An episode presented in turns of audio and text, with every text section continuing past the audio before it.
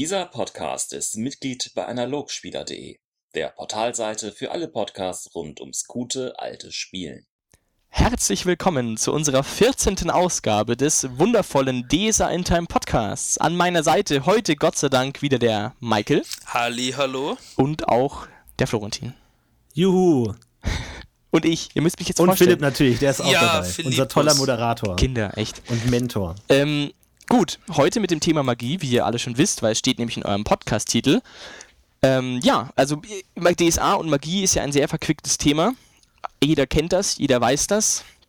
Magie in vielen Ausprägungen. Es gibt eine Menge Repräsentationen, eine Menge Magier, eine Menge Erscheinungen, eine Menge Viecher. Alles hängt mit Magie zusammen. Jetzt also heute die Frage, was kann Magie und wie kann man Magie überhaupt verwenden? Genau, erste Frage dazu natürlich, allerwichtigstes, was ist überhaupt Magie in der Welt des schwarzen Auges? Und ich würde sagen, damit fangen wir an. Äh, mein Punkt dazu war, dass ja Magie auf jeden Fall, in, also zumindest in der DSA-Welt, weil es ja eine Low-Fantasy-Welt ist, auf jeden Fall ein wissenschaftlich ergründbarer, ergründbares Phänomen sein sollte, meiner Ansicht nach. Bedeutet, es sollte kein mystisches Wada-Wada-Zeug sein, sondern prinzipiell immer wieder dasselbe, äh, immer, immer durchschau also durchschaubar bleiben. Zum Beispiel, wenn ein Magier ein Fulminictus zaubert, sollte jedes Mal, wenn er es richtig macht, immer ein Fulminictus rauskommen. Weil es einfach so ist. Wenn du das Ding machst, kommt ein Fulminictus raus. So soll es sein, meiner Ansicht nach. Und das wäre so mein Grundsatz für die nächste Stunde, um das mal kurz klar zu machen. Hat jemand was dagegen von euch? Nö. Nee, überhaupt nicht. Ich meine, es ist ja vorgegeben, wie Magie funktioniert und was man machen muss, um Magie zu wirken. Und es ist ja, sag ich mal, eine Kraft, die in der Welt herrscht und die Welt beherrscht zu einem gewissen Grad. Und manche Menschen haben auch die Möglichkeit, sie zu beherrschen. Und ich finde, ich sehe sie auch wie eine Art Naturkraft oder Naturenergie, die gewissen Gesetzmäßigkeiten folgt. Und auch wenn ich sagen würde, dass man sie nicht zu 100% verstehen kann oder es immer noch ein paar Faktoren mit drin sind, die ähm, nicht ganz ergründbar sind, aber sind sie doch so insoweit äh, verständlich, dass es reproduzierbare Effekte geben kann und somit Magie Magier auch effektiv arbeiten können. Also sehe ich ähnlich. Okay. Ja, gut. du auch. Also ich, ich habe ich hab dazu eigentlich auch nichts. genau. Das ich, ist so. Ich habe ich hab dazu auch einen Vergleich mit, äh, also ich dachte mir irgendwie so an, immer so an, ich, also immer wenn ich an die Magie im schwarzen Auge denke, denke ich an Meeresströmungen irgendwie. Warum auch immer, wahrscheinlich auch wegen den Kraftlinien, aber irgendwie so als, ähm, als, als Wasser äh, ähnliches Konstrukt, das halt auch noch da ist, gut in einem extra Raum parallel zu der normalen Dimension, aber effektiv halt irgendwie ein Zeug und es hat auch irgendwie Flussrichtungen und es hat irgendwelche Strömungen und man kann, wenn man jetzt genau weiß, wie man damit umgeht, kann man das Wasser stauen, man kann es bewegen, was auch immer. Und so würde ich das auch ungefähr betrachten. Äh, Dass das natürlich eine komplizierte Sache ist, ist ja klar. Und ich meine, wenn man jetzt von einer mittelalterlichen Welt ausgeht, dann, ich meine, die Leute sind jetzt noch nicht so wahnsinnig lange in der, in der Welt und haben noch nicht so wahnsinnig viel Erfahrung mit, mit Wissenschaft, dass es, ähm, denke ich, auch okay ist, wenn man sagt, die haben einfach nicht alles verstanden und mein Gott. Genau. Ähm, darauf ausbauen ist natürlich die Frage, ähm, muss, ja, also muss, muss jetzt auch wirklich alles erklärbar sein, was, was mit Magie passiert in der Welt? Oder, oder muss es nur für den Meister erklärbar sein? Ähm, wie kann man das am besten angehen? Also für die Leute, die sich damit befasst haben als, äh, als Charaktere, für die Magier, für die Gelehrten, die sich damit beschäftigt haben, ist es, sollte das ja immer eigentlich erklärbar sein. Ähm, keine Ahnung, wenn sich jetzt ein Magier irgendein Phänomen an, an, ansieht, dann wird er ja meistens irgendwie, wenn es ein erfahrener Magier ist, äh, ähm, er schon ein bisschen rumgekommen ist, dann wird er sich das immer eigentlich einordnen kö- können, ob das jetzt ein magisches Phänomen ist, also spätestens wenn er einen Oculus oder so gemacht hat, das was jeder Magier eigentlich eh mehr oder minder beherrscht, dass er wenigstens ein bisschen äh, Hellsicht machen kann. Ähm, für diese Leute ist es schon erklärbar. Also die wissen schon, was, was sie vor sich haben, aber jetzt so für den, für, für die Alltagsperson, für den, für den Bauern, für den Schmied, für den Bäcker, für den Händler äh, ist es nicht unbedingt erklärbar. Also ähm, da ist sehr viel ähm, mittelalterlicher Aber, Aberglaube und äh, Unwissenheit und die Leute sind ja auch nicht gebildet. Kein Stück eigentlich. Also woher sollen sie das wissen? Die wissen nur, uh, äh, Magier kommt und winkt ein bisschen mit den Fingern rum und dann passiert irgendwas und davor haben sie entweder panische Angst oder richtige Furcht oder sogar Hass drauf, dass das jemand kann und okay. so wirkt sich das auch auf die Spielwelt dann halt aus. Also es gibt, es gibt diesen krassen Gegensatz zu diesen ähm, verschlossenen, zu, zu, diesen verschlossenen Gilden, zu den verschlossenen Magiergilden ähm, und halt den Rest der Welt, der es nicht kapiert. Okay. Ich meine, das ist ja ganz schön eigentlich durch das Talent Magiekunde ausgedrückt. Eigentlich so. Äh, ich denke, an sich hat jeder Aventurer schon die Möglichkeit zu verstehen, was es ist und je nachdem, in wie zivilisierten Gegenden man aufwächst oder sich vielleicht auch äh, damit beschäftigt oder sich mal mit einem Magier unterhalten hat, versteht man schon, was es ist und was da passiert und kennt vielleicht auch sogar einzelne Sprüche und wie die funktionieren. Und ich meine, ansonsten versteht vielleicht auch ein Bauer nicht unbedingt, wie Seefahrt funktioniert oder wie Handel funktioniert, aber ähm, und weiß zwar, dass es es gibt und dass es grob funktioniert, aber nicht genau die Einzelheiten. Aber generell ist Magie halt doch noch, obwohl es so was Wissenschaftliches ist und omnipräsent, irgendwie doch was arg Befremdliches. Also ich meine, natürlich projiziert man seine eigene Sicht in diese aventurische Sicht eines normalen Menschen und würde sagen, wenn plötzlich ein Gegenstand anfängt zu schweben, was zur Hölle ist hier los? Also ich finde, es ist trotzdem äh, da noch erklärbar, einfach weil es auch der normale, dem, normalen Alltag eines Bauern einfach so stark widerspricht, weil es einfach in seiner Welt nicht vorkommt, dass es, obwohl es existiert und da ist, trotzdem einfach äh, Angst auslöst, weil es so komisch einfach ist. Auch okay. aus der Sicht eines Bauerns in Aventurien, wo es eigentlich weiß, dass es gibt. Ich meine, da können wir eine ähnliche Debatte wie bei dem Glauben eigentlich wieder führen, inwiefern ein abergläubischer, dummer Bauer denkt, Magie würde wirklich existieren, wie ein mittelalterlicher Bauer vielleicht gedacht hat, Magie würde wirklich existieren und es gibt wirklich irgendwelche bösen Magier im Wald, aber das ist halt irgendwie schwer zu trennen, wie wir es im Glaube-Podcast auch schon gemerkt haben. Ja. Genau. Ähm, die Fragestellung hier ist auch noch, gehen wir noch einen Schritt weiter. Ich meine, sagen wir, du, du strickst jetzt einen Plot um irgendein magisches Phänomen, ähm, also dein, dein Abenteuer ist schon so angelegt, dass da irgendwas Magisches passieren soll.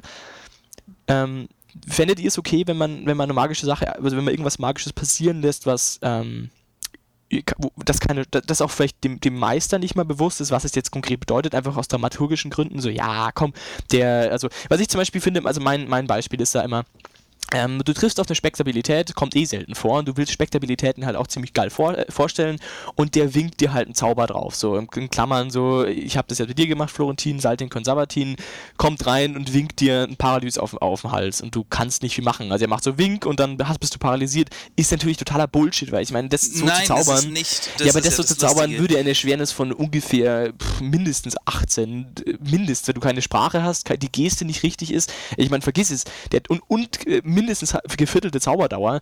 Also ich meine, das kannst du voll in die Tonne treten. Nee, das wird schon gehen. Das ist ja das Coole beim, beim Zaubern in DSA. Und du kannst immer irgendwie sagen, okay, der hat da, was weiß ich was, noch irgendein Artefakt oder so und das erleichtert ihm das. Oder meinetwegen, er hat es irgendwie aus dem Stab rausgemacht oder so. Also da hast du als Meister schon so ein paar Sachen in der Hinterhand. Das ist, also weil ich habe da auch das Problem, wenn ich so coole Sachen rüberbringen will und ich mir dann denke, ja, jetzt habe ich schon das Regelwerk, jetzt habe ich schon all diese ganzen gut durchdachten, äh, sinnvollen Regeln und dann schmeiße ich sie über den Haufen nur für so einen dramaturgischen Effekt. Das finde ich dann immer ein bisschen traurig. Deshalb versuche ich das immer so schon so im Rahmen des Erklärbaren zu halten. Aber ich glaube, da haben die Leute, also die, die Macher des Regelwerks auch sich, also dadurch, dass sie einfach so viele Möglichkeiten schon reingeschmissen haben, wie man es doch irgendwie machen kann, ähm, schon auch dem Meister das in die Hand gelegt, auch wie du gerade eben gesagt hast, so einen Zauberspruch aus dem Handgelenk oder so zu machen. Also es kann ja sein und äh, freizaubern und Salvikon Savarin, hm, vielleicht kann der ja ein bisschen freizaubern. Man okay. weiß es ja nicht. Achso, du meinst, okay, Freizauberei ist natürlich nochmal eine ganz andere Nummer an der Stelle, weil äh, Genau, also ich weiß nicht, Florentin, weißt du weißt du es überhaupt schon? Klar. Mit Freizaubern kenne ich mich nicht äh, gut aus, aber ich denke, okay. da muss man auch ein bisschen betrachten, inwiefern die Werte, die im Liber Cantionis angegeben sind, inwiefern die repräsentativ sind oder vielleicht auch eher Näherungswert. Also natürlich für jeden Spieler, Helden, Magier ist es klar, dass es so lange dauert und so viel ASP kostet, aber ja, man kann sich natürlich überlegen, inwiefern einfach übernatürlich begabte Magier oder wahnsinnig talentierte Magier oder einfach die das schon ihr Leben lang studieren oder dann wunderbaren äh, Ansatz oder Zugang dazu gefunden haben, das nicht vielleicht einfach besser beherrschen, als es im Liebe Kanzone steht. Oder ich meine, wie gesagt, Michael hatte schon gesagt, es gibt ja Möglichkeiten oder auch zum Beispiel Zauberwerkstatt, dass er eine wahnsinnig tolle Variante gefunden hat oder gebaut hat, wie man das machen kann.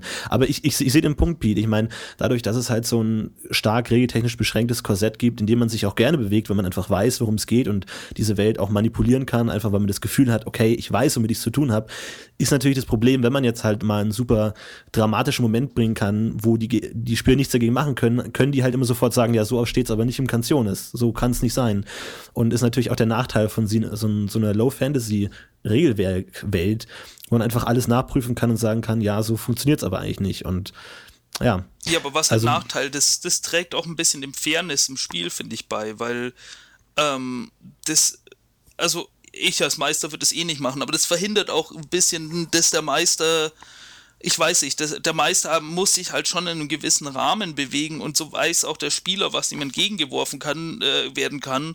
Ich meine, dass dann irgendein Zauberer um die Ecke biegt und ihm dann einen 80 Trilliarden Schadenfeuerball einfach mal aus dem Handgelenk in die Fresse haut. Ich meine, da weiß ich einfach als Spieler, das kann nicht passieren, weil, äh, oder als Magier, wüsste ich das dann, dass das sowas einfach nicht passieren kann, weil das einfach in so einem starren Rahmen, in, in so einem gesetzmäßigen Rahmen einfach alles abläuft und das hat auch was ein bisschen der Authentizität im Spiel halt beizutragen. Ich meine. Klar, man ähm, muss natürlich. Ja, red. Man muss natürlich nur sagen, inwiefern da die Regeln, ich meine natürlich, was, was sind wirklich die Prioritäten eines Meisters, wenn er DSA spielt? Will er jetzt wirklich ein tolles Spiel spielen und die Regeln gut einhalten oder will er eine tolle Geschichte erzählen? Und gerade bei so einem Moment mit dem Paralys von Savatin, wo ich einfach sage, das ist, das ist einfach so irrelevant, ob der jetzt drei Aktionen da mit richtig, dem Finger richtig. in der Luft rumfuchtelt oder ob der das mit einem Fingerschnippen macht. Und es ist dramaturgisch einfach wesentlich beeindruckender, wenn er es einfach mit einem Fingerschnippen macht. Und ob das jetzt so funktioniert und ob man das erklärbar ist, hin oder her, er ist einfach einer der krassesten Magier überhaupt, also in dem Rahmen, äh, dann kann man das auch machen. Aber wenn jetzt plötzlich die Heldengruppe mit einem Feuerball innerhalb von einer Aktion ausrottet, würde ich auch als Spieler sagen, was ist denn da passiert, kann das so sein? Aber wenn es nur so ein dramaturgischer Moment ist, habe ich da überhaupt kein Problem damit. Ja, richtig, also Okay. Man muss äh, immer, immer die Verhältnismäßigkeit irgendwie finden. Also was ist cool, was ist ich meine, so wie du jetzt gesagt hast, es ist halt einfach eine, ein schöner Moment im Rollenspiel, wo man dann auch einfach vermittelt, dass der Typ krass ist, sage ich mal, oder der wacht schon ewig und der ist ja, äh, ich als, als Magier tausendmal besser als ich und das ist einfach so ein Mai. Ob da ein bisschen dann geschummelt wurde, sage ich mal, ist doch auch im Endeffekt egal. Okay. Ähm, zum Thema ähm, zum Thema wandelbare Magie nochmal kurz. Also wir hatten, also Magie ist ja eben vielseitig und, und ist ja eigentlich noch in weiten Teilen unerklärt, sagen wir jetzt mal grob. Ja. Es stellt sich natürlich auch die Frage, wie wandelbar ist Magie oder wie einfach ist es, Magie zu wandeln, weil man ja, weil man hat ja zum Beispiel die Zauberwerkstatt an der Hand, die mhm. ist ja zumindest für Gildenmagie ja mehr oder weniger kein Problem. Ähm, und ist, erlaubt der relativ frei, aber doch auch wiederum sehr eingeschränkt Magie, Manipulation oder Veränderungen zu betreiben ähm, wie, wie wandelbar ist Magie oder wie, wie viele Möglichkeiten darf man, sollte man geben? Ich meine, wenn jetzt einer sagt, irgendwie, ja, ich will jetzt irgendwie eine neue Feuer, oder zum Beispiel, fangen wir mal so an, Elementarzauberei gibt es ja relativ viele unentdeckte Varianten. Es gibt ja die Strudelvarianten, es gibt noch ein paar Feuerbälle, die mehr oder weniger keine Sau kennt. Und irgendjemand ja. sagt jetzt, boah, ich will jetzt unbedingt den Erzfeuerball. Ähm, oder den Erzstrudel. Ich meine, sagt man, okay, das ist wirklich voll die tricky Nummer und oh, du sitzt jetzt hier irgendwie, keine Ahnung, 15 Jahre in deinem Kämmerchen und dann lernst du da oder sagst, ja, komm, hier, nimm das Ding, es ist, ist nicht so schwer. Ich meine, wie, wie, wie, wie schwierig ist es, diese Magie zu verstehen, diese Magie zu behandeln? Ist es eher so ein, die Magier oder die alle magiefähigen Wesen versuchen irgendwie zu verstehen mit allen Mitteln irgendwie und dann durch Glück, 15 Jahre lang arbeiten sie dran und schmeißen Steine an die Wand und dann irgendwie durch Glück schaffen sie es? Oder ist es eher so ein relativ ähm, klare Form um. Ähm. der Thesis, weil zum Beispiel, wenn man jetzt nämlich mal so einen Golembauer anschaut, der ja auch nichts anderes macht. Der nimmt sich einen Golemstein, keine Ahnung, und macht dann eine Thesis und haut diesen Zauber da rein, in diesen Golem, dann kann der auf einmal was. Ich meine, das ist ja auch relativ einfach.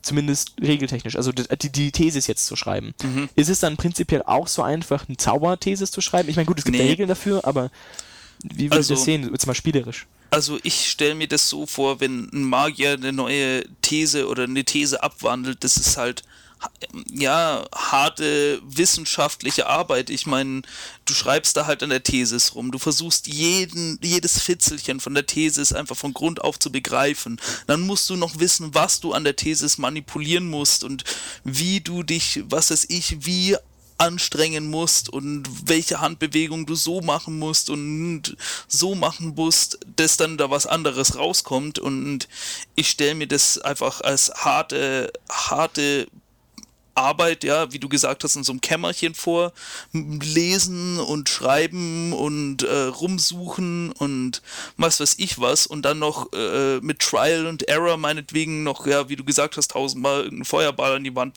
schleudern und irgendwie versuchen, den Zauber zu begreifen. Also einfach ist es, glaube ich, definitiv, äh, definitiv nicht und sollte es auch nicht sein, weil das, das wird dann auch ein bisschen das Besondere aus der Magie auch in DSA einfach rausnehmen. Das ist eine bestimmte Anzahl von Zaubern gibt, die die Leute auch erst erfinden mussten. Die mussten die Leute ja auch erst drauf kommen und das dauert halt ewig, das ist harte Arbeit. Da arbeiten auch meistens ja, oder nicht meistens, aber oft auch mehrere Magier zusammen und um da auf eine neue These zu kommen. Ich glaube, das ist nicht leicht und es sollte auch dem Spieler nicht leicht gemacht werden. Okay. Ähm, und zum Thema Nicht-Gildenmagier? Also wenn jetzt zum Beispiel ein Elf sagt, ich hätte jetzt gern irgendwie, ich will jetzt irgendwie Bäume noch anders, ich will Bäume schneller wachsen lassen, frag mich nicht. Ja, gibt's schon. Aber ich meine, da ist es, da ist es so ähnlich, bloß anstatt dass der in seinem Kämmerchen sitzt, also dass er wie der Magier im, äh, oder wie der Gildenmagier im Kämmerchen sitzt, wird er halt im Wald sitzen und meditieren und versuchen einen besseren Draht zu der astralen Welt um sich herum zu bekommen.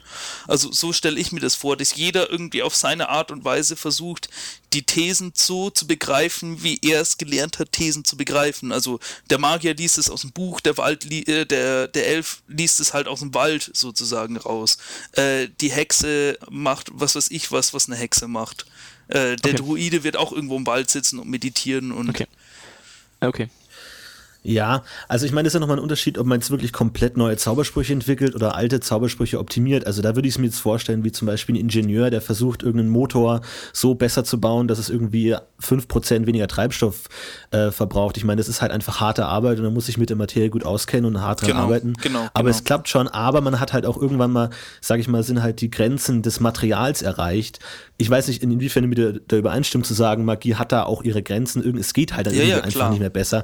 Wenn, wenn ein Zauberspruch so perfekt ist, dass du, keine Ahnung, irgendwas für ein ASP machst im regeltechnischen Sinn, dann geht's halt einfach nicht mehr besser. Oder es gibt einfach Materialgrenzen von Magie, wo es einfach nicht hinausgeht. Ähm, könnte ich mir auch vorstellen. Ich meine, zu einem neuen Zauber bauen, letztendlich kann man als Meister natürlich immer sagen, man denkt sich neue Zauber aus und die kann man lernen. Die Frage ist halt nur, inwiefern man das dann einbaut. Also, ich meine, da kann man ja schönes Abenteuerreichtum rumbauen, dass irgendwie jemand plötzlich äh, auf einen neuen Zauber kommt, irgendwie was noch nie da gewesen ist und die einen versuchen das zu verhindern, die anderen bla. Also natürlich kann man einfach sagen, juhu, ich habe eine neue These entwickelt, weil es ja potenziell geht, indem man einfach zwei alte Thesen verbindet oder einfach neu, einfach ein, als Genie sich ein neues ausdenkt. Die Frage ist halt, inwiefern man das mit einem guten erzählerischen Stil zusammenbringt und das auch seiner ähm, Tragkraft in der Welt anbringt. Ich meine, das ist ja ein historisches Ereignis für die Gildenwelt, wenn ein neuer Zauberspruch entdeckt wird. Aber an sich geht es schon. Okay. Ja. Willst du noch was sagen dazu? Nö, also das Okay. ist auch meine Meinung. Ähm, eine wundervolle Überleitung zum Thema Eingeschränktheit der Magie. Ich glaube, da hast du einen ganz guten Punkt angesprochen. Ähm, ich bin, ich bin, ich denke nämlich auch, dass es Magie, dass Magie prinzipiell eingeschränkt bleiben sollte. Ähm, dass du, wie gesagt hast, in die Materialgrenze kommst, irgendwann ist halt einfach diese, ähm, diese, diese Strömung, dieses Wasser, dieses, dieses magische, diese magische Welt, dieser magische Körper zu nahezu 100% erschlossen und dann ist halt einfach optimiert. Ja, ja so. Ähm, Gut, die Fragestellung, also den Punkt finde ich zum Beispiel mal relativ relevant, wenn ich auf ähm, magische Kreaturen schaue, weil wenn ich jetzt nämlich, also ich, ähm, ich möchte jetzt nicht zu tief in, in so magische Kreaturen eintauchen, aber prinzipiell hat man ja sowas wie Drachen, sowas wie Einhörner, ähm, ja, es gibt Kobolde und all möglichen Scheiß. Die Viecher sind ja äh, magisch sehr stark und es leben ja teilweise, wie zum Beispiel eine Fee oder ein Kobold, leben ja auch mit ihrer Magie sehr, sehr, sehr intuitiv und können sehr viel. Ähm, das ist natürlich die Fragestellung, wie weit ist denn sowas dann immer, ähm, wie, wie weit ist denn dann sowas immer eingeschränkt, weil an sich ist es da ja überhaupt nicht regeltechnisch festgelegt. Du, Naja, also ähm, bei Kobolden und Einhörnern ist es ja so, dass sie ähm, zaubern können, weil die ja eigentlich nicht aus der Sphäre kommen, wo alle anderen Dinge, also die kommen ja nicht aus der dritten Sphäre, sondern aus irgendwelchen abgekackten Minderglobulen irgendwo Abgekackt oder allem, ja. ja. irgendwo irgendwo äh, raus ir- irgendwo durchgekrochen und die haben da ganz die andere die haben die, die haben ganz andere äh, einen ganz anderen Bezug auch zur ähm, zu ihrem Astralleib oder zum, zu, zu, zu den ganzen Sphärenwesen. Ich meine, die wandeln ja zwischen den Sphären durch und für die ist es ja, ich weiß nicht, ein Ding intuitiver. Also das ist halt einfach wie Essen, Trinken, Kacken, Schlafen, Zaubern. Ne? Das ist alles auf einer Ebene, wie bei Elfen ungefähr auch. Okay, aber also du, so grob. Aber, aber, die, aber trotzdem haben wir gerade gesagt, es müsste ja irgendwo eine Einschränkung geben. Also Freizauberer sind sie jetzt in dem Sinn nicht. Ja, mehr oder weniger. Also Kobolde, also Koboldzauberei ist ja eine Art von Fre äh, Freizauberei, wenn ich mich jetzt nicht täusche. Also ist ja eigentlich Freizaubern. Okay. Und bei Einhörnern ist es ja auch das äh, ist ja auch so ähnlich und bei Drachen geht's ist eigentlich auch Freizaubern. Also das ist wieder was ganz dadurch, dass es einfach astrale Wesen sind, haben sie auch einen ganz anderen Umgang mit Magie, können ganz andere Dinge machen. Ähm, aber das geht auch alles aus der Entstehungsgeschichte des Seins überhaupt bei DSA hervor, dass diese Viecher magiebegabt sind, aber so weit will ich jetzt nicht auf, ausholen. Okay, dann ähm, gut, aber ich meine zum Beispiel, wenn du jetzt einen Drachen hast und du hast jetzt eine Zwergengruppe, die will den Drachen töten, wenn der jetzt ein Freizauberer wäre, könnte der einfach sagen, kommt der große Stein vom Himmel und zerquetscht euch, weil der naja, alles Freizauberer kann. heißt ja, nee, nee, eben nicht. Freizaubern heißt bloß, dass du äh, Zauber aus dem Handgelenk machen kannst. Du bist ja trotzdem an einen gewissen, du bist ja trotzdem an ASP und so weiter und so fort gebunden. Okay. Also ein Drache hat ja bloß abartig viel ASP. Ähm, der kann quasi eigentlich sowas schon fast so einen Stein aus der Decke rausbrechen lassen und die Gruppe erschlagen lassen, wenn er lustig ist. Deshalb musst du dir okay. bei Drachen irgendwelche verrückten Taktiken ausdenken und wie du ihn überlistest und. Okay, okay, das würdest du mit allen so machen. Und Tini, hast du da noch irgendwas? Ja, ich meine, das ist halt immer die, die Frage, inwiefern man in so, eine, so einer Welt mit Superlativen um sich wirft äh, und welcher Zauber alles kann und welcher Zauberer alles kann und welcher so mächtig ist. Also ich würde auch sagen, dass es potenziell eigentlich möglich sein sollte, alles zu machen. Ich meine, wenn wir uns die Borberat-Kampagne anschauen, da sind auch, werden auch Dinge gemacht, die einfach so wahnsinnig viel Energie und wie viel Kraft aufwenden, irgendwie mit halben Zeitreisen und bla und hin und her. Ähm, aber es ist halt einfach möglich, wenn man sagt, okay, man die, die älteste krasse Hexe der Welt, hat sich ewig lang damit beschäftigt und hat ewig viele Leute geopfert und hat irgendeinen Drachen unterworfen mit seinem Schwachstellen-Talisman, jada, jada, jada, und hat es dadurch geschafft, so wahnsinnig viel Kraft aufzuwenden, um das unmöglich Geglaubte zu schaffen.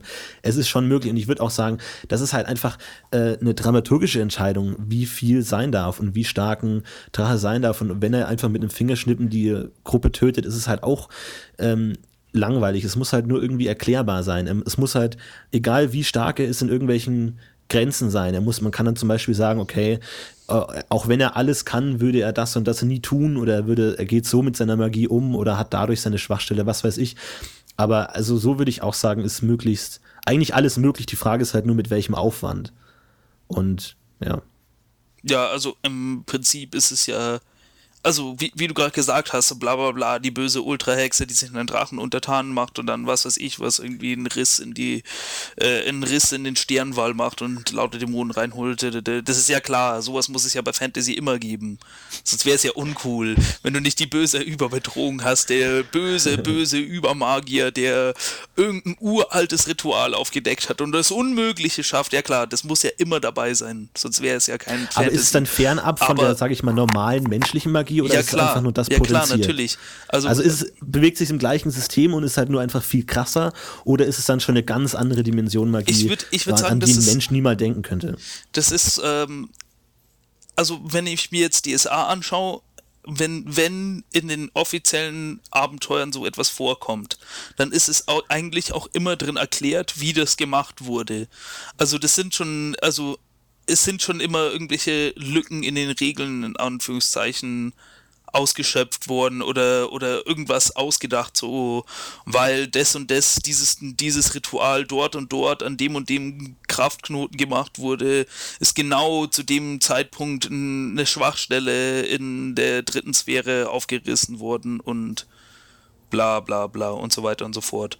Mhm. Also das bewegt sich eigentlich schon immer in dem Regelwerk drin, aber es sind Ausnahmeerscheinungen. Also das kann jetzt kein, nicht jeder Spieler hält, sage ich mal. Aber ich meine, effektiv läuft es ja in den meisten Fällen auf, du hast ein Nodice, ein Graftin Nodice und dann hast du noch Genau. ein, hast ein Rituale, das relativ krass ist. So, das Genau. ist meistens die Konstellation, mit der du alles erreichen kannst. So im Sinne von, du bist der richtige Typ mit der richtigen Vorbereitung am richtigen Ort und damit hast du eigentlich schon alles im Sack. Genau, aber das ist, aber diese, das hört sich jetzt einfacher an, wie es ist, weil die richtige Vorbereitung und so weiter und so fort, das ist ja meistens dann auch schon überackt.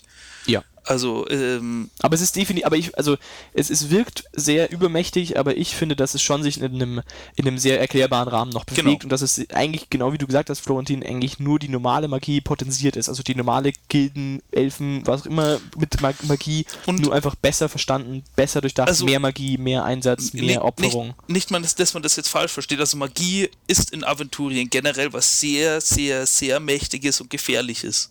Und das kann halt eben auch leicht missbraucht werden. Also ähm, man kann auch wirklich richtig krasse Sachen damit machen. Also du könntest, wenn du der Magier bist, der was weiß ich, was ein Genie ist und sich sein ganzes Leben lang damit beschäftigt und mit 70 Jahren dann endlich in der Krypta von der Kaiserin, was weiß ich, was dann ein Dämonentor öffnet, äh, eine Pforte des Grauens öffnet und was weiß ich, was alle Erzdämonen reinholt. Ich meine, rein theoretisch könnte das ja passieren. Aber ja, das ist halt eben das bei Magie. Es, es ist, hat seine normalen Anwendungsbereiche und dann halt auch die Extreme, wo es dann übergipfelt, sage ich mal, wenn man es kann.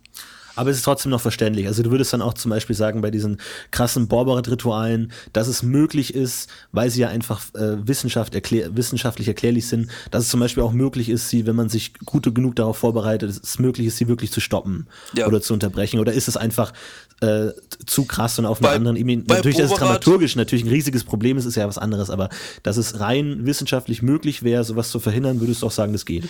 Ähm, bei Boberat ist halt noch die Besonderheit, da haben sie sich was ganz, ganz Schlaues ausdenken lassen, äh, also ausgedacht. Keine Spoiler bitte. Nein, kein Spoiler, aber ähm, Boberat ist ja ein, einfach ein Halbgott, ne? Das war ein Spoiler. War das ein Spoiler? Das war ein Spoiler, Ah. Entschuldigung. Ähm, Jetzt können wir direkt aufhören eigentlich. jetzt können wir direkt aufhören. Nee, ich dachte, es wäre schon klar. Ähm, Blöder Penner. das weiß eigentlich jeder Aventurier. Ja, ich wusste es auch schon, ja, ja. Okay, äh, Bo Bo Boberat ist ein, ähm, ist ein Halbgott und allein durch seine Halbgöttlichkeit kann der eben Dinge machen, die sonst für den normalen Sterblichen einfach nicht möglich sind. Clever. Also Clever. und deshalb, Weißt du, das, das, ich, ich sehe schon, jedes Mal, wenn wir über die Kampagne reden, ne, ist, muss ich immer einen Typ meiner Souveränität von meiner Kampagnengruppe aufgeben. Das ist immer traurig. weil Ich arbeite immer wie, ja, wie es ein tut Fuchs. mir das- leid, Nein, ich weiß da nicht, was, immer- was immer wichtig und nicht Ja, wichtig ja. und äh. Nein, nein, nein, passt schon. Okay, gut, also Eingeschränktheit der Magie ist definitiv der Fall in allen möglichen anderen. Aber du siehst da auch so einen, so einen erzählerischen Kniff zu sagen, okay, der ist halt dadurch, dass er göttlich ist, nochmal auf einer ganz anderen Ebene. Sagen wir also es mal, mal so, als Meister kannst du ja gern die Regeln auch äh, krümmen und biegen und ganz brechen, aber man sollte halt immer eine plausible Erklärung dafür haben. Ich meine, in dem Fall jetzt ganz extrem ist es halt, Boberat ist ein Halbgott. So. Deshalb, so, jetzt ist es raus, okay. Nein, Es ist raus, ähm, er ist entlarvt. und ähm, genau, und deshalb kann der eben Sachen, die ein Normalsterblicher nicht kann, weil der einfach ganz andere Zugänge hat. Und Ja.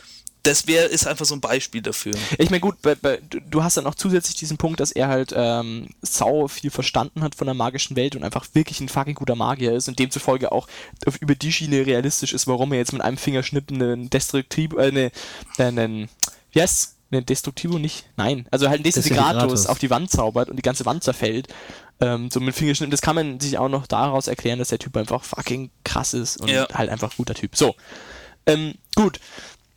Ähm, da, gut, eingeschränkter der Magie. Das heißt aber, wenn die Magie eingeschränkt ist und alles Mögliche, dann würde ich auch sagen, ist es also, ähm, ist die Magie eben, wie auch am Anfang schon erwähnt, es ist eine sehr, so ein sehr natürliches Phänomen. Ähm, jetzt war die Überlegung an der Stelle, was, was führt das, was holt das alles mit sich? Ich meine, du hast eine, du hast eine Welt, die mit Magie lebt. Die hat einen, also alle Gegenstände haben ein, ein Abbild im Astralraum, auch die Nicht-Magier haben das. Jeder Vollidiot hat so ein Ding, hat irgendwas im, im Astralraum, wo du, was du siehst, Genau. was auch da fußt. So. Das heißt aber auch, dass jeder mit dem Ding zusammenhängt. Ich meine, an dem, an dem Zauberblick auf Wesen sieht man ja, dass in diesem Astralkörper sehr viel zu sehen ist. Anscheinend kann ein Magier, wenn er den richtigen Zauber wirft, erkennen, wie der Typ drauf ist, was, ob, ob der kompetent ist, ob es nicht ist, ob er ein Krieger ist oder nicht. Das kann der allein mit einem Zauber erkennen, okay? Das heißt, diese Information muss irgendwie im Astralkörper stecken. Sprich, jemand hat eine, also jeder Mensch, alles, jede Pflanze, alles hat eine sehr starke Ver Verquickung mit dieser astralen Welt. Genau, ja, und darauf ausbauend ähm, gibt es ja zum Beispiel auch die Pflanzen, die an, an den magischen Orten wachsen. Es gibt ja Pflanzen, die sogar, ich glaube, Lotus, kann das sein? Ich weiß gar nicht. Es gibt auf jeden Fall Orte, ähm, Lotus, sehr, ja, Lotus auch. Die, die auf jeden Fall in sehr magischen Orten wachsen. Zum Beispiel in Balio, die alte Eiche, ganz klassischer Fall, ist genau auf einer Kraftlinie, oho. Ähm, Spoiler. Ja, stimmt, das war ein Spoiler, ne? Egal. Auf jeden Fall, ähm, auf jeden Fall, du hast Ins alle, Knie geschossen. alle, möglichen, alle möglichen Lebewesen und alle möglichen Pflanzen und alle haben da und auch Menschen müssen ja dann auch sehr starke Rückkopplung haben und zumindest die Evolution müsste davor gesorgt haben, dass ja jeder damit umgeht. Sprich, in der normalen Welt finde ich, also auf die menschliche Welt. Bei DSA gibt es keine Evolution, aber ja. In gewisser Weise.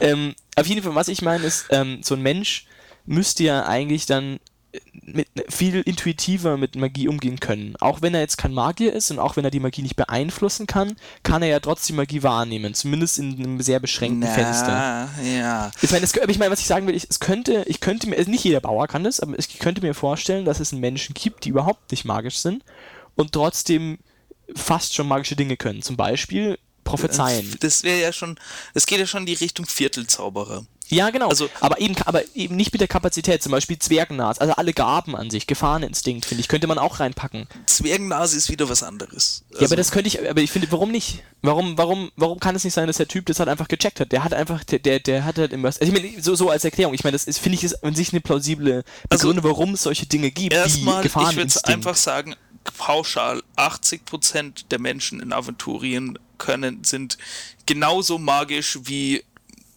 mein, äh, äh, keine Ahnung, meine Unterwäsche oder keine Ahnung was. Ähm, die können nix, die spüren nix, die checken nix, wenn von heute auf morgen Zaubern unmöglich wäre. Also abgesehen davon, dass dann eh die ganze Welt am krachen würde, aber rein äh, so gesehen würden die nichts davon mitbekommen. Und genau, bei den, äh, bei den anderen 10, sagen wir höchstens 20 Prozent, ja, da sind halt auch welche dabei, die schon halt bei denen entweder das magische Potenzial nicht erkannt wurde oder die keinen Bock hatten oder aus irgendeinem Grund bliblablub können die halt irgendwas Tolles, Verrücktes, ja, so wie Prophezeien oder bei einem Menschen meinetwegen Zwergennase. Bei Zwergen, Zwerge können Zwergennase, weil sie Zwerge sind. Ja, aber, aber gut, ähm, warum? Ich meine, da kannst du auch sagen, ja, warum? Gut. Die, die Sedi, das Ich meine, das ist ja ein interessanter Punkt. Daher, ich meine, das, wenn man, äh, ja, okay. Sag du. Da kannst du, wollte nur sagen, wenn man sagt, okay, es gibt eine Welt, in der Magie existiert, ist es natürlich möglich, einfach alles auf Magie zu reduzieren. Dann kann man ja auch einfach sagen, gut, wenn eine Person auf eine andere Person beruhigend einredet, ist es nicht vielleicht eine ganz kleine Form von Ängste lindern, weil dann hat der andere weniger Angst. Also wirkt er ja auch auf seinen Astralkörper ein, weil in seinem Astralkörper kann man ja sehen, ob er Angst hat oder nicht. Hat also den gleichen Effekt wie ein Ängste lindern, nur dass er keine Zauber beherrscht, nur dass er es halt mit Worten macht. Aber ein Magier benutzt auch Worte, also ist es nicht auch Magie. Also könnte man sagen, alles ist Magie, weil natürlich auch alles dementsprechend mit dem körperlichen auch den Astralkörper beeinflusst. Also ich verstehe den Punkt von Pete, dass man sagt, okay, potenziell lässt sich alles auf Magie zurückführen, wenn man sagt, es gibt so eine starke Verbindung zwischen Astralkörper und normalem Körper. Kann man machen, aber, aber ich, ich würde sagen, ja. Jein, die Unterscheidung ist jein, halt einfach nur, ob weil jemand, der spricht und seine jemand, der spricht und seine Wörter einsetzt, benutzt seine Wörter und setzt keine keine Astralkraft frei. Also setzt, setzt nicht diese Kraft, die er in seinem Körper gebündelt hat, frei mit dem Hintergedanken und mit dem handwerklichen Können, das den anderen beeinflusst, sondern er hat ja nur seinen Mund bewegt und Wörter benutzt und der andere hat seinen Mund bewegt und Wörter benutzt, dabei aber noch seine, seine Kraft gebündelt und den, den anderen Menschen so beeinflusst. Das ist der Unterschied an der Sache. Willst du noch was sagen, sonst ja, ich meine, das ist ja nur ein Gedankenspiel. Man kann ja auch sagen, zum Beispiel jemand, der eine übernatürliche Begabung Balsam hat, der, der weiß natürlich auch nicht, dass er gerade zaubert und denkt einfach nur, er würde den Patienten versorgen und wirkt einen Balsam. Könnte man dann auch sagen, okay, ein Medikus ist halt eine ganz kleine Version davon. Aber ich, ich sehe den Punkt, dass um Magie wirken zu können, eine Verbindung direkt zwischen Astralkörpern herrschen muss und nicht nur indirekt über den natürlichen Körper, dass genau. der Astralkörper dann mit, mit einbezogen wird. Ich glaube, das ist ein entscheidender Punkt, auch was du gesagt hast mit der Astralenergie. Ich meine, die Leute, die ich jetzt gemeint habe, habe, die hätten ja keine Astralenergie. Demzufolge haben sie, also ähm, kommen wir schon zur Fragestellung, was ein Zauber ist, aber ähm, noch bevor ich das jetzt äh, aufmache, das Fass, würde ich jetzt mal dazu noch, ähm, ich finde, dass sie, durch das, dass sie keine Astralenergie haben, haben sie quasi nicht die Möglichkeit, wirklich am Astralkörper was zu verändern. Das heißt, sie können maximal in dem Astralwelt was wahrnehmen. Das heißt, wenn, wenn du jetzt rumläufst und der Astralkörper merkt, also du mit deinem Astralkörper interagierst mit dieser Welt um dich rum, dann kannst du, wenn du, wenn du gewisse Dinge verstanden hast, in einem sehr ja, begrenzten Rahmen vielleicht auch nur, gewisse Dinge verstehen. Ähm, zum Beispiel eben sowas wie Prophezeien, du wirfst ein paar Steine und die fallen bestimmt und die fallen wirklich auch aus Gründen der Magie oder aus Gründen der, die, die, die halt aus irgendwelchen Zusammenhängen und du hast halt aus irgendwelchen Gründen gecheckt, dass halt gewisse Dinge davon wirklich stimmen.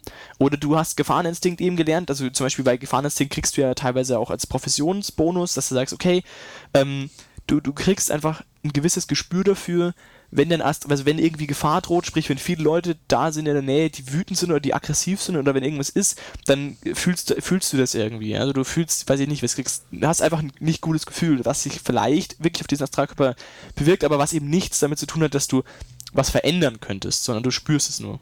Das, ja. was ich meine? Also, das finde ich ist eine. Was ich auch, wo ich ja auch hinaus will, ist auch, das ist, äh, das, ich meine, es ist jetzt gar nicht so wichtig, dass man das auch erklären kann. Ich meine, man kann auch grob drauf scheißen und sagen, ja gut, gibt's halt Gefahreninstinkt, wurscht. Ähm, aber ich meine, was ich meine, ist, ist, ich könnte mir zum Beispiel gut vorstellen, dass es ähm, gewisse Tiere gibt, die Magielinien folgen. Zum Beispiel, dass du sagst, okay, du hast eine Kakerlake und die ist halt nun mal, was ich weiß jetzt, wenn es jetzt Lotus ist, was bei Magie wächst, ich weiß es leider jetzt wirklich nicht mehr. Bin mir schon ziemlich sicher, ähm, unter anderem. Dass du sagst, okay, du hast ein Viech, das frisst den Lotus, was ich ist eine Lotus-Kakerlake und die läuft halt, weil sie gecheckt hat, okay, wenn ich dieser scheiß Magielinie nachlaufe, dann finde ich so einen Lotus, also laufe ich, Ding, lauf ich dem Ding nach.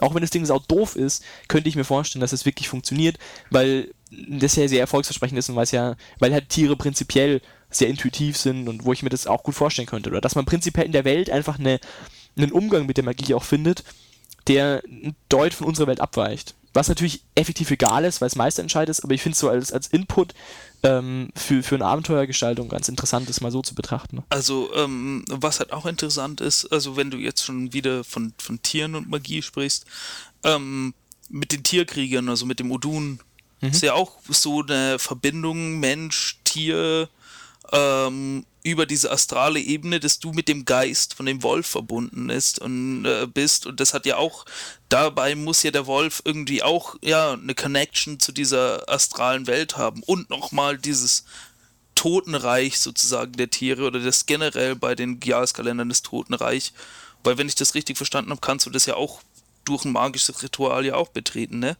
Ja. Als Odun. Aber, aber mein Odun ist ja, glaube ich, in mir, so wie ich das verstanden habe. Also der Dein ist ja nicht tot. Ist, ach so, ich dachte eben, der Wolf ist tot. Also der ich töte ihn zwar, aber ich glaube, der ja, genau, ist dann in mir drin. aber dir, gut, ja. vielleicht auch nicht. Ich, doch, doch, doch, doch, das war schon. Ich glaube, der Geist von dem Wolf ist in dir. Das ist schon. Aber das ist okay. auch schon so eine verrückte, so eine verrückte Verbindung, so wie Mensch und Tier schon durch die Magie sich miteinander verbinden können. Und okay. Ja, ich meine, wenn man das ernst nimmt, dass man sagt, alles ist mit der Magie irgendwie verbunden und verwoben. Also ich würde trennen zwischen der, dem aktiven Umgang mit Magie und dem passiven Umgang. Ich würde sagen einfach, passiv ist jeder dazu in der Lage, irgendwie mit Magie zu interagieren. Aktiv eben nur die, die wirklich magische Fähigkeiten haben und regeltechnisch auch Astralpunkte generieren. Aber wenn man sagt, okay, jede Kreatur hat sein Pendant in der Astralwelt und in der Astralwelt fließen irgendwelche komischen, abgefahrenen Kräfte, kann man sagen, okay, der Astralleib der Kakerlake wird durch diese diese Kräfte eben auch so ähm, beeinflusst, wie es jetzt zum Beispiel ein Imperavi machen würde, was sich dann wieder auf die reale Kakerlake überträgt, die dann eben dieser Linie folgt. Oder man sagt, okay, der Astralkörper fühlt sich da wohler an der Stelle irgendwie, deswegen äh, korrespondiert das auch wieder mit dem Realleib, der sich dann eher dahin bewegt. Also ich meine, das ist ja alles möglich. Und eben dann solche Verbindungen zu ziehen. Okay. Kann ich auch sagen. Okay. Ähm, ähm, genau. So, genau, gut zum Thema Viertelzauberer, glaube ich, äh, können wir dann auch natürlich sagen, dass es ähm, dass es in meiner Vorstellung auch eine Menge Viertelzauberer geben kann, die gar keine regeltechnischen Bonizes kriegen. Das finde ich wird nämlich auch unter, unterschätzt, dass man da halt viel mehr ähm, also ich finde, dass Viertelzauberer eigentlich viel, ein viel breiteres Feld sein müsste, als in den Regeln angeboten wird. Ich meine, es ist sehr schwer, halt alles anzubieten, aber ähm, man hat halt die Möglichkeit, also man hat schon relativ viele Möglichkeiten, man hat diese Meisterhandwerke, man, schon, ja. man, hat diese übernatürlichen Begabungen und man hat Schutzgeist, was natürlich eine tolle Sache ist. Aber ich fände es äh, ich, ich auf jeden Fall auch äh, wichtig, dass man da noch mehr in Betracht zieht, weil durch, das, durch diese Interaktion, die wir jetzt angesprochen haben, finde ich, ist es nur naheliegend, dass es auch Viertelzauberer gibt, die auf eine ganz andere Art und Weise vielleicht ähm, Magie wirken können. Also mhm. was überhaupt nichts äh, konkret regeltechnisch gefixes haben muss, sondern dass du halt ähm, vielleicht besser sehen kannst, teilweise, wenn du dich konzentrierst, oder dass du Ja gut, das ist ja sogar schon regeltechnisch. Aber dass du Das halt wirklich ja- solche, solche Dinge kannst, dass du halt äh, teilweise, dass du halt wirklich ähm, körperliche Eigenschaften boosten kannst, dass du also wirklich in, vielleicht in geringere- geringeren Rahmen, dass du vielleicht einfach dein Glück boosten kannst, was ich mir gut vorstellen könnte, dass du sagen kannst, wenn ich das mache, dann geht's mir besser einfach, so ein bisschen drogenmäßig. Ich habe gelernt, wenn ich, keine Ahnung, wenn ich drei ASP einsetze, Ja, geht's gut. mir einfach besser, weil ich, keine Ahnung, mir Glücksgefühle... Ich weiß, auch, war das. Viertelzauberer oder Halbzauberer? Was denn? Wo du diese abgeschwächten, wo du diese abgeschwächten Zauber noch kannst. Das ist mittlerweile ein bisschen geändert außerdem. Ach so. Ja, ist aber Halbzauberer wäre das dann. Also du kriegst auch, du kannst auch als Viertelzauberer die übernatürliche Begabungen holen, Ja, was genau. bedeutet, dass du Zauber kannst. Aber die sind dann, ja, die sind dann noch beschränkt, ja. Ja. Aber dann hättest du ja schon Zauber. Genau, also ich finde, ähm, bei wem bellt ein Hund? Egal. Bei mir, entschuldige. Ähm, äh, Ich ich, wohne in einer vielbevölkerten Stadt. Ja, nee, also ich wollte auch sagen, dass ich auch finde, dass diese ähm, Voll-, Halb- und Viertelzauberer ja nur eine regeltechnische Herangehensweise ähm, an die aventurische Welt ist. Ich meine, es sagt ja niemand, dass es dazwischen nicht unendlich viele Zwischenstufen und auch zwischen gar nicht Zauberer und Viertelzauberer nicht auch wieder unendlich viele Zwischenstufen gibt. Dass man, okay, irgendwie eine Talentierung oder eine Begabung auch als äh, magisches Meisterhandwerk auslegen kann. Ähm, die andere Möglichkeit ist dann natürlich, was ich mich jetzt gerade frage, warum man denn dann, wenn man die Zaubersprüche nicht gelernt hat, warum man sie denn dann so beherrscht? Weil ich meine, wenn man jetzt völlig ohne Ahnung davon, dass man Balsam Das beherrscht, einen kann, als übernatürliche Begabung, warum beherrscht man denn dann genau den Zauber Balsam, wie es auch ein Gildenmagier tun würde? Natürlich beherrscht man schlechter und wahrscheinlich unbewusst und macht halt rein zufällig ähnliche Bewegungen, die das gleiche hervorrufen, aber es ist ja trotzdem der gleiche Zauber. Das heißt schon, dass in der, in der Interpretation der Astralwelt eigentlich schon diese Zauber vorgesehen sind. Oder woher kommt das dann? Na, ähm, das ist nur die Adaption, sage ich. Also wenn ein Viertelzauberer, Halbzauberer ähm, einen Balsam kann, also jetzt der Medikus beim äh, beim Wundenheil, also beim, beim Wunden sauber machen oder so, das hat zufällig macht. Das ist ja quasi so, als würde den Balsam machen, aber ich glaube nicht, dass das heißen soll, dass der überhaupt die ähnlichen Ges Gesten oder so macht, sondern das macht ja ein Gildenmagier nur zur Unterstützung, weil es ihm leichter fällt, weil er es so gelernt hat.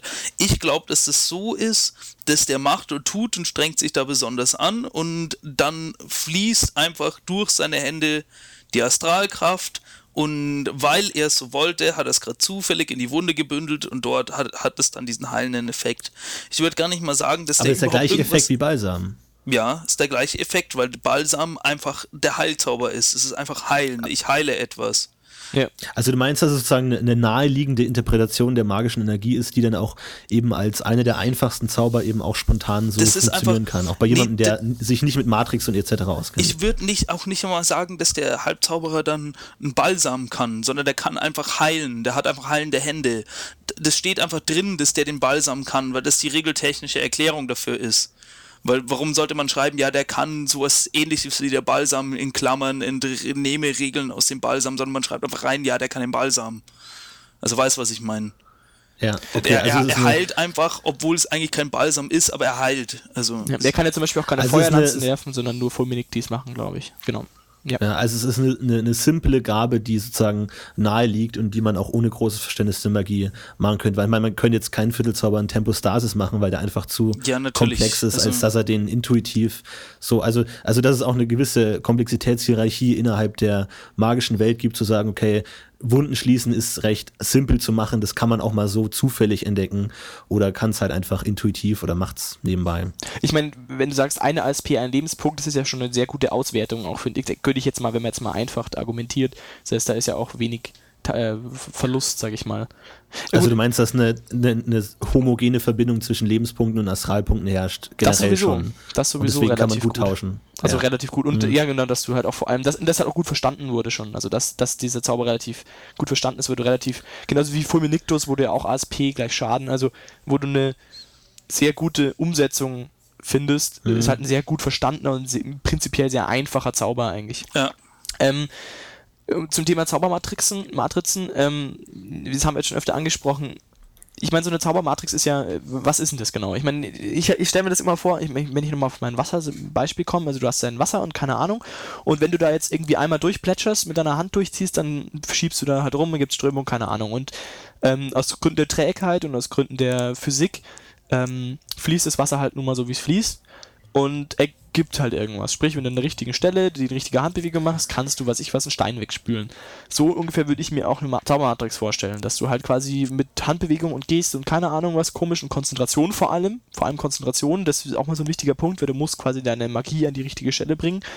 Schaffst du es, irgendeine Art und Weise eine, eine, ja, ein Schubsen in der Astralwelt zu, zu, ja, zu ähm, generieren und der Rückstoß davon, also das, was du quasi, also wie wenn du durch Wasser schreist und Newton-Gesetze Gesetze und so, keine Ahnung, du hast immer noch eine Gegenkraft und das ist quasi deine, das kompensierst du quasi über deine Astralpunkte.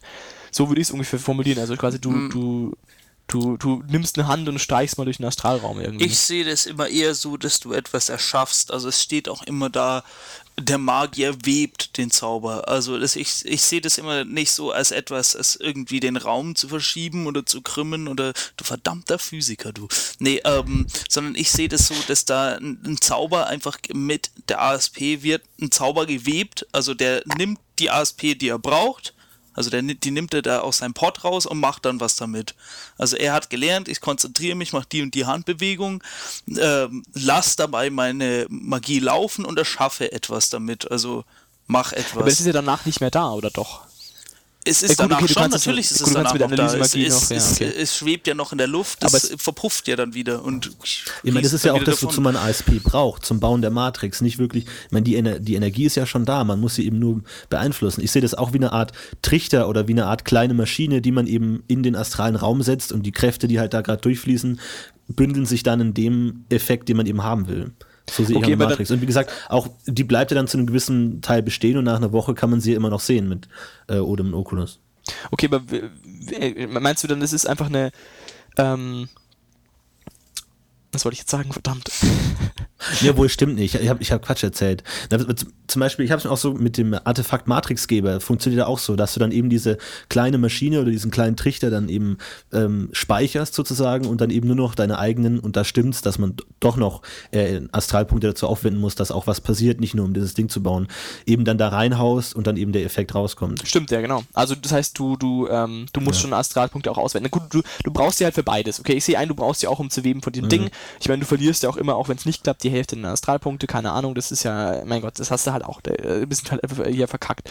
Ähm, gut, aber ich meine, die Frage ist irgendwie, was machst du konkret? Machst du wirklich irgendwie ein komplett abstraktes, was ich was zeichnest, ein großes Alpha in den Astralraum und das macht auf einmal was? Oder ist es, oder wie muss ich mir das vorstellen? Ist es ein Kunstwerk? Ist es, ist es, oder ist es einfach nur irgendwie, naja. du wühlst das irgendwie auf und machst es richtig? Ich meine, du kannst ja mit einem Analyse kannst du ja sogar die Zaubermatrix von einem bestimmten Charakter, also bestimmten Magier auch unterscheiden von einem anderen.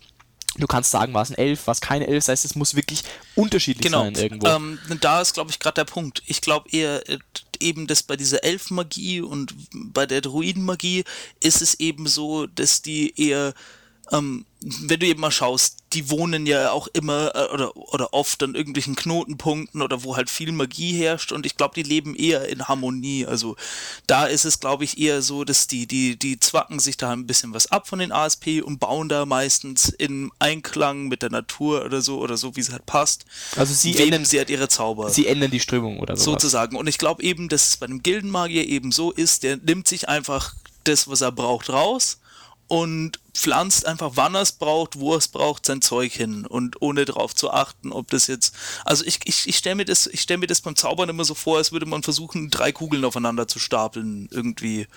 Und dabei muss man sich krass konzentrieren und eigentlich funktioniert es nicht, aber irgendwie funktioniert es schon, weil du das so gelernt hast und ja, deshalb so, ich stelle die erste Kugel hin, die zweite Kugel kullert runter, oh, jetzt habe ich den Zauber verkackt, äh, Jetzt sind die zwei Kugeln aber weg. Also weißt, was ich meine.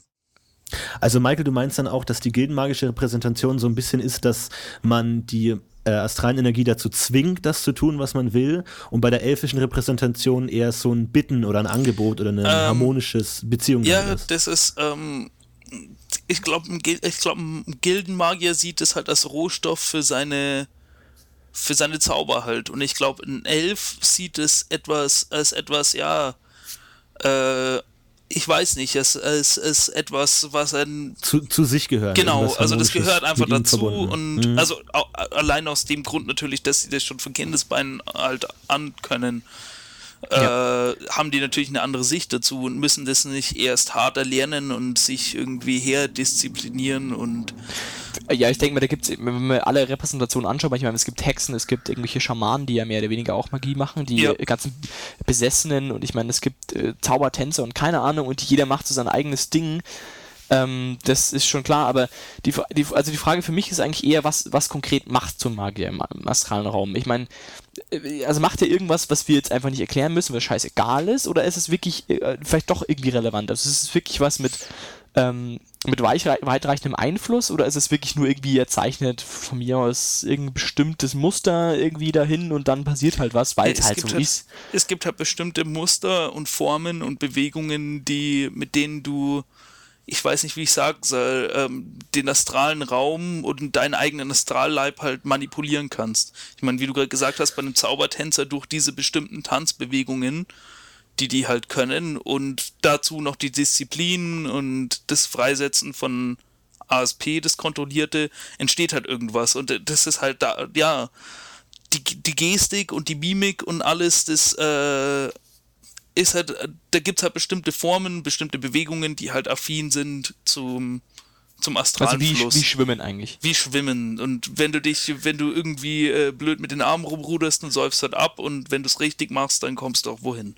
Okay. Willst du noch was sagen? Ja, also bei der gildenmagischen Repräsentation, ich stelle es mir auch so eine Art ähm, Muster oder Gewebe oder vielleicht mehr so wie so eine mathematische Formel vor, die man irgendwo gelesen hat und auswendig gelernt hat und dann eben reproduziert. Und dann gibt es zum Beispiel eine verbesserte Matrix, wäre dann irgendwo, wo man gewisse Rechenschritte rauskürzt oder weniger Rechenschritte drin sind.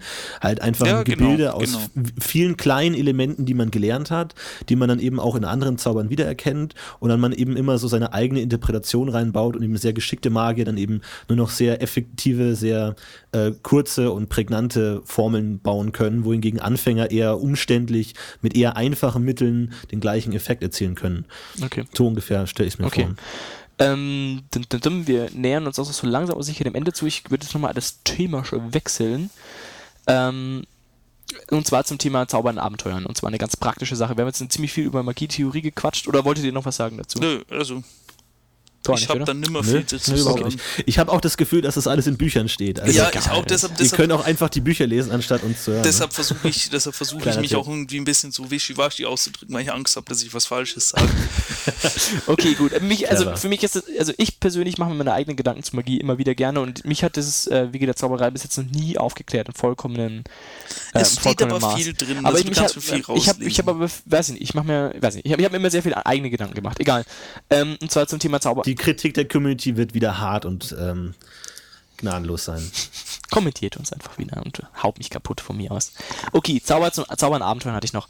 Und zwar die Fragestellung, also, ähm, ich meine, die, die Zauber, die wir, die wir finden, also eigentlich, Florentin, kannst es du ja sagen, weil du hast ja die, du hast es eigentlich aufgebracht. Ja. Du kannst gerne sagen, was. Ja, also den, den Kanon an Zaubern, den es in der aventurischen Welt gibt, finde ich deswegen sehr interessant, weil er nicht nur auf die Bedürfnisse des Spielers auf ein Abenteuer hin ausgelegt ist. Also ich finde, es ist sehr adäquat und authentisch wiedergegeben, was man denn als Mensch machen würde, wenn man die Möglichkeit hat, solche magischen Kräfte zu manipulieren. Also es gibt Zauber für die verschiedensten menschlichen Bedürfnisse und die eben auch daraufhin ausgebaut wurden. Also es gibt keine Zauber, die irgendwas bewirken, was man nicht braucht, weil man natürlich nur die Zauber entwickelt, die man braucht. Und ähm, als Zauberer, der jetzt vielleicht nicht gerade Kampfzauberer ist, in irgendein Abenteuer geworfen werden wird, hat man eben, steht man in der Verlegenheit, die Zauber, die man sonst für eigentlich andere Anwendungen gelernt hat, jetzt auf ein Abenteuer zu übertragen. Also es gibt es nicht wie in anderen äh, Fantasy-Universen eben hauptsächlich Schadenszauber und 100 verschiedene Frostzauber und 100 verschiedene Feuerzauber, weil man die eben braucht, weil man eben die Helden häufig nur kämpfend und gegen irgendwelche Drachen äh, sich äh, ringen sieht, sondern eben es gibt auch sehr handwerkliche, praktische Zauber, die man auch im Alltag braucht.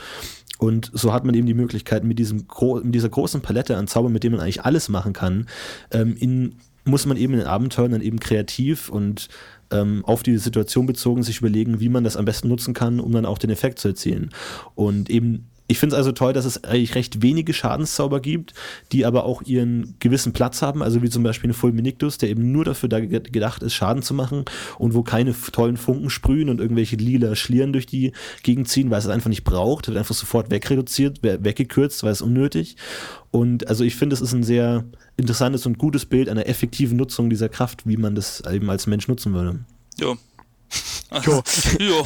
Dankeschön, das, Amen. Ich nee, das ähm, finde ich auch bei DSA ziemlich cool. Also, das, äh, das, das, das du halt nicht nur dein, dein, dein Standard-Feuerball und deine Standard-Flammenlanze hast, sondern dass es auch Zauber gibt, womit du äh, kaputte Klamotten reparierst und sie wieder sauber machst oder was weiß ich. Oder ich Essen mein, gut schmeckt. Ich meine, mein ja, genau. Ernst, was der erste Zauber, den man machen würde, alles, was man isst, schmeckt plötzlich unglaublich gut. Das wäre das erste, was man machen ja, würde. Natürlich. so authentisch. Natürlich würde man so einen Zauber entwickeln. Und ich meine, es gibt, ich weiß nicht, in, in, ich weiß nicht, inwiefern inwieweit die offiziellen Bücher jetzt so drauf anstoßen, aber man liest aus ein paar Abenteuern raus und so äh, und, und auch aus ein paar Veröffentlichungen raus, dass es auch Sexualmagier gibt. Also Magier, die halt äh, in einem, in einem Luxuspuff halt angestellt sind und lauter so Sachen. Also Potenzsteigernde Magie. Sozusagen, ja. Also das ist alles. Oder äh, was auch ganz groß ist, das vergisst man immer wieder, sind Illusionisten. Ja. Also jedes Theater, das was auf sich hält, hat, einen Illusi hat mindestens einen ähm, Illusionisten eingestellt. Und das ändert dann auch schon mal so für die High Society schon die Wahrnehmung der Kunst ganz anders, wenn dann bruch, alles mit Illusionen aufgepeppt ist und so. Also das ist halt schon, ja, da ist dann wieder, zeigt sich das wieder von der, von der alltäglichen Seite, sage ich mal. Also. Ja, ich habe ja, ich meine, ich hatte ja auch mal Magier, der konnte nur, es war so ein fettleibiger Typ, der konnte nur so Gemütlichkeitszauber, cool, ja. der konnte nur irgendwie Geräusche verändern und, und irgendwie Klamotten flicken und Essen gut schmecken lassen und so ein Scheiß, aber mehr nicht. Und die Klimaanlage. Und die Klimaanlage machen, genau, aber sonst nichts. Ja. Und du hast jetzt zum Beispiel auch einen Umweltmagier, der sehr eingeschränkt äh, auf die Umwelt wirken kann, eben. Also ich meine, du kannst, ja, mir sagst selber, das ist halt auch schwierig.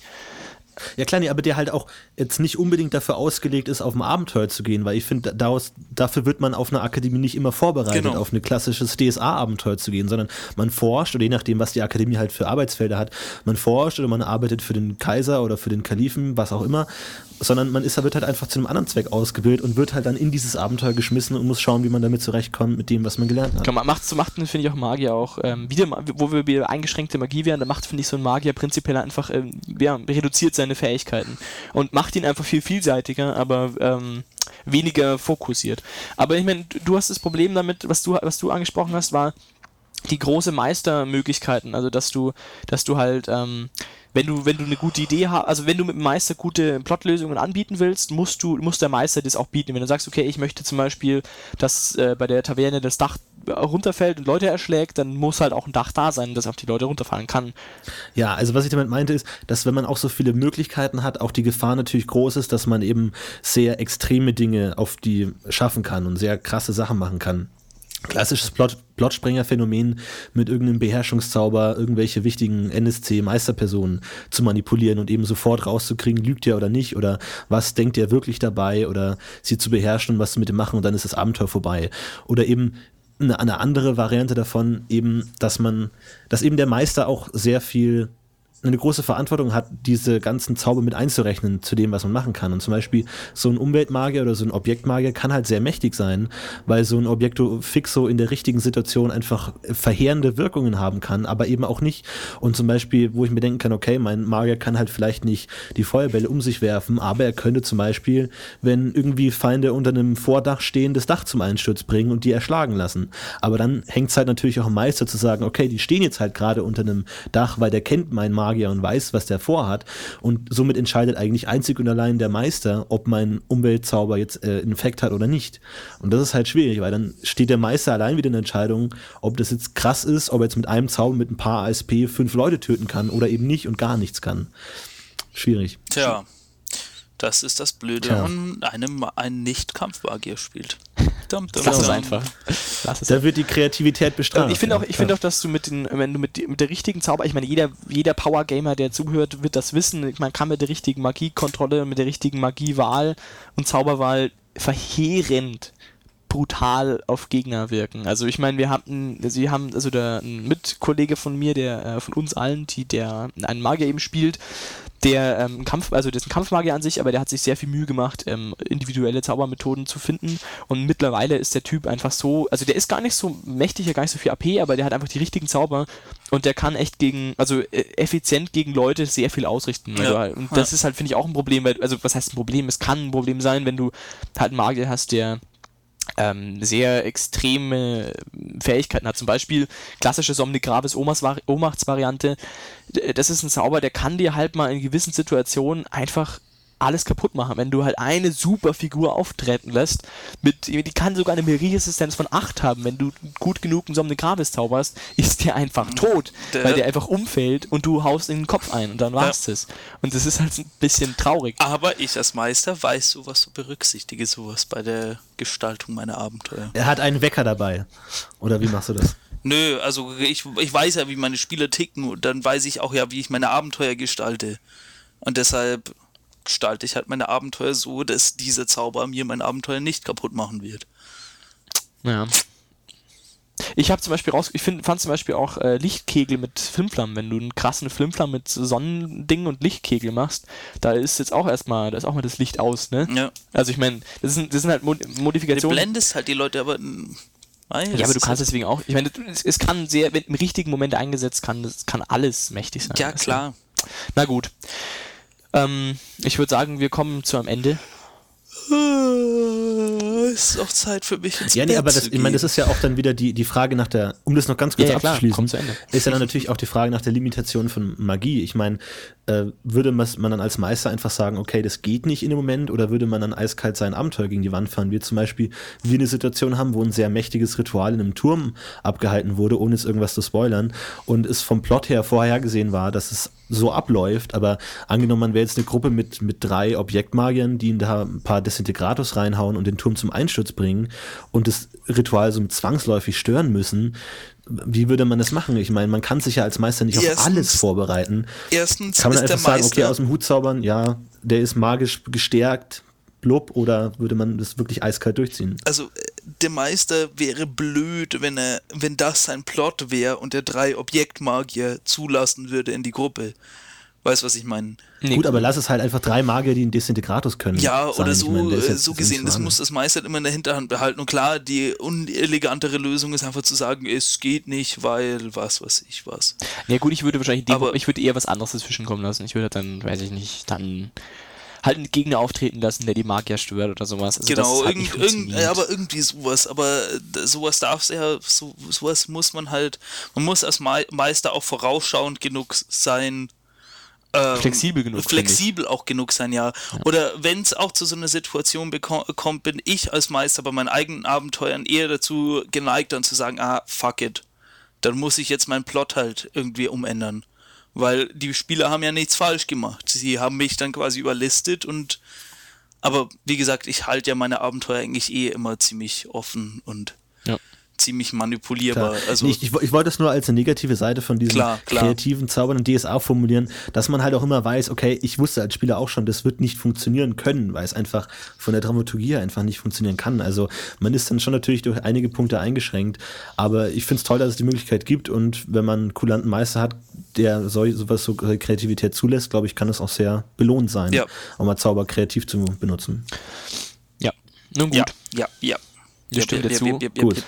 Ähm, Wunderbar. Meine, meine Also- lieben Hörer, äh, an der Stelle, wir sind sehr dankbar für kreative Ideen. Wir hatten, ähm, für, für Themen meine ich, kreative Themen, für, für Themen. Was ist denn auch los Ideen. mit uns? Ähm, äh, zum Beispiel, also wir hatten jetzt schon äh, Nachfragen, Thema Illusion oder auch magische Wesen, da werden wir mal sehen, wie weit wir das bauen, aber alle Ideen, die ihr habt, die jetzt noch nicht vorgekommen sind zum Thema Magie, die euch wirklich interessieren würden, wo ihr denkt, es könnte ein Thema werden, nur schreibt es in unsere Kommentare oder in die Genau, das sollte, jetzt, auch- das sollte jetzt heute nur so eine kleine Übersicht sein, was wir uns grob unter Magie vorstellen, aber in die genaueren Dinge, also Gildenmagie, glaube ich, wollen wir auch noch was Ja. machen und verschiedene Sachen, verschiedene Gilden, also da ist noch genug Platz da, das war jetzt der erste Teil der Magiereihe und ansonsten, ja, braucht ihr jetzt die Warboard-Kampagne nicht mitzuspielen und ansonsten Ich habe alles ja versaut. in Ordnung. Philipp, Philipp aber auch.